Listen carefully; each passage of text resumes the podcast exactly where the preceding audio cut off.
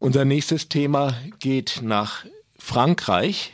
Ich habe deswegen heute Morgen auch ein bisschen in die Le Monde geschaut, um mich kundig zu machen. Da mhm. sieht man am Anfang ein Bild von äh, Macron sitzend vor einem Kampfjet und sagen, dass es ihm nicht genügend gelungen wäre, das Volk mit der Leitung zu versöhnen. Mhm. Ja, was ist denn da los? Ich höre jetzt schon im Hintergrund unseren Frankreich-Korrespondenten Bernard Schmidt, der kann dann natürlich viel Besseres dazu sagen. Hallo Bernard. Hallo, guten Morgen in Freiburg. Also die Bilder mit dem Kampfjet hängen damit zusammen, dass Emmanuel Macron gestern ein Fernsehinterview gegeben hat, als er zu Besuch war auf dem äh, französischen Flugzeugträger Charles de Gaulle, wo er sich natürlich auch zur aktuellen innenpolitischen Situation äußerte und wo er sozusagen zugegeben hat, wo er einräumte, dass im Augenblick die Bevölkerung der politischen Führung nicht vertraut. Der Hintergrund ist, dass sich die innenpolitische Situation im Moment ein bisschen aufheilt. Das heißt, nach einer mehrmonatigen Flaute in den Klassenkämpfen und sozialen Auseinandersetzungen kommt ein bisschen Wind auf. Allerdings muss man sagen, dass der Wind zum Gutteil, zum Großteil von der ziemlich falschen Seite her weht. Was sich im Moment ankündigt und was die Regierung tatsächlich auch beunruhigt, weil im Vorfeld solche Auseinandersetzungen nicht ganz klar ist, welche Dimensionen das annimmt und wie sich das ausdrücken wird. Also was sich im Moment äh, ankündigt, zusammenbraut, ist, dass am kommenden Samstag, den 17. November, Protestversammlungen, aber auch Verkehrsblockaden stattfinden werden.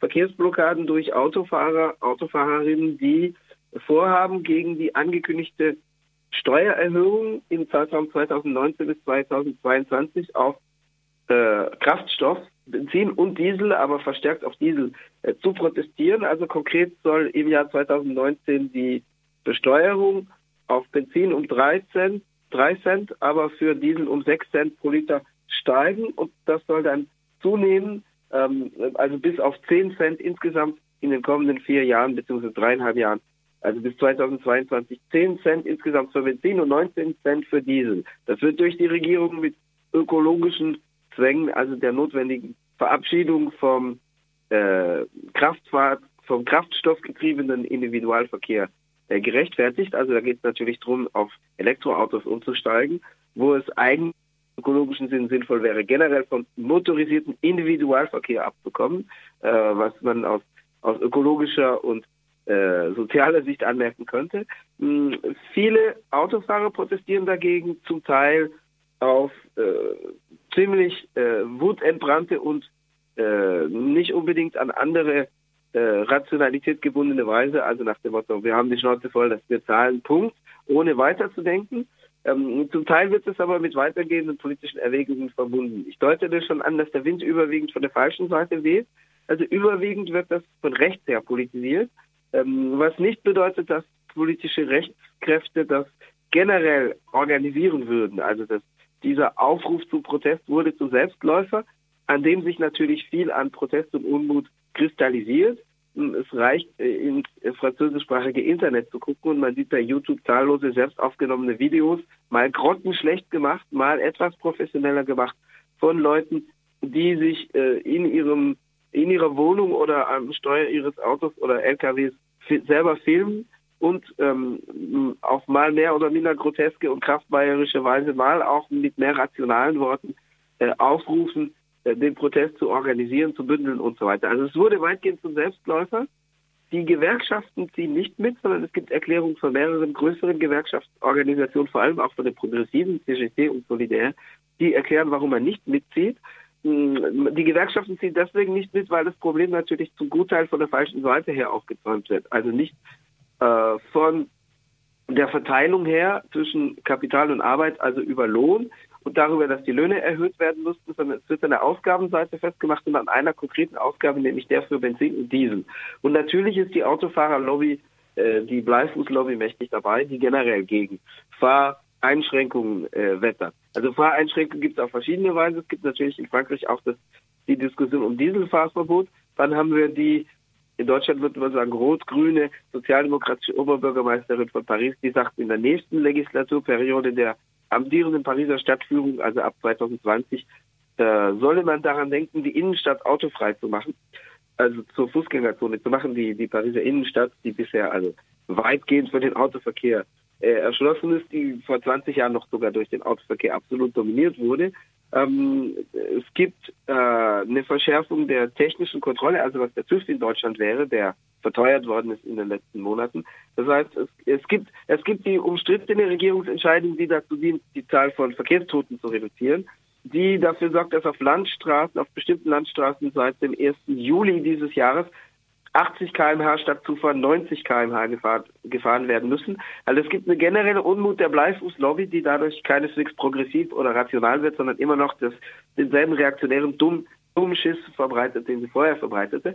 Aber dieser Unmut schafft es derzeit den allgemeinen, die allgemeine Unzufriedenheit mit der Regierungshandlung zu bündeln, vor allem in den kleineren Städten und im ländlichen Raum, weil natürlich diese Region stärker von äh, Maßnahmen wie dem der Reduzierung äh, der, der Geschwindigkeit auf den Landstraßen betroffen sind. Im politischen Raum sind die ersten Aufrufe zur Solidarität mit den Versammlungen und oder Verkehrsblockaden, die stattfinden, vom ehemaligen Front National, der seit 1. Juni 2018 Rassemblement National heißt, und von anderen Rechtskräften gekommen. Andere Rechtskräfte, das betrifft insbesondere den rechten EU-Kritiker Nicolas Dupont-Aignan, der in Deutschland wahrscheinlich auf dem rechten CSU-Flügel angesiedelt wäre. Der vertritt so eine Kraft, wie wenn der rechte CSU-Flügel sich politisch selbstständig machen würde in Deutschland. Der war aber bei der Präsidentschaftswahl 2017 auch mit Marine Le Pen verbündet. Inzwischen ruft auch die größte konservative Oppositionspartei Les Républicains, die äh, unter Macron in der Opposition sitzt, die ungefähr mit der CDU-CSU in Deutschland vergleichbar wäre. Inzwischen ruft die auch zur Teilnahme nicht an den Blockaden, aber weil die Blockaden für Unordnung stehen, aber an den Demonstrationen und Versammlungen, die parallel das, und Kundgebungen, die parallel dazu stattfinden werden, mit auf. Das heißt, äh, die Unterstützung im politischen Raum kommt schon weitgehend von rechts, auch wenn der äh, in seinen Positionen umstrittene Linksnationalist und linksautoritäre Ex-Präsidentschaftskandidat äh, Jean-Luc Mélenchon inzwischen selber auf ambivalente Weise aufruft. Er sagt, wir werden als Partei nicht dazu aufrufen, weil es nicht äh, politisch instrumentalisiert werden soll, der Protest, auch weil es in seiner eigenen Partei sehr umstritten ist. Aber Mélenchon sagt, er wünsche den Protestkundgebungen alles Gute, weil das Volk sich da gegen die Kaste, also gegen die politische Elite, formieren werde. Was eher gegen Mélenchon als für die äh, anstehenden Proteste spricht allerdings. Gut, dann danke ich dir für diesen Bericht über die äh, anstehenden Blockaden. Vielleicht kommt ja auch mal ein bisschen Protestwind äh, von links äh, in Frankreich wieder auf.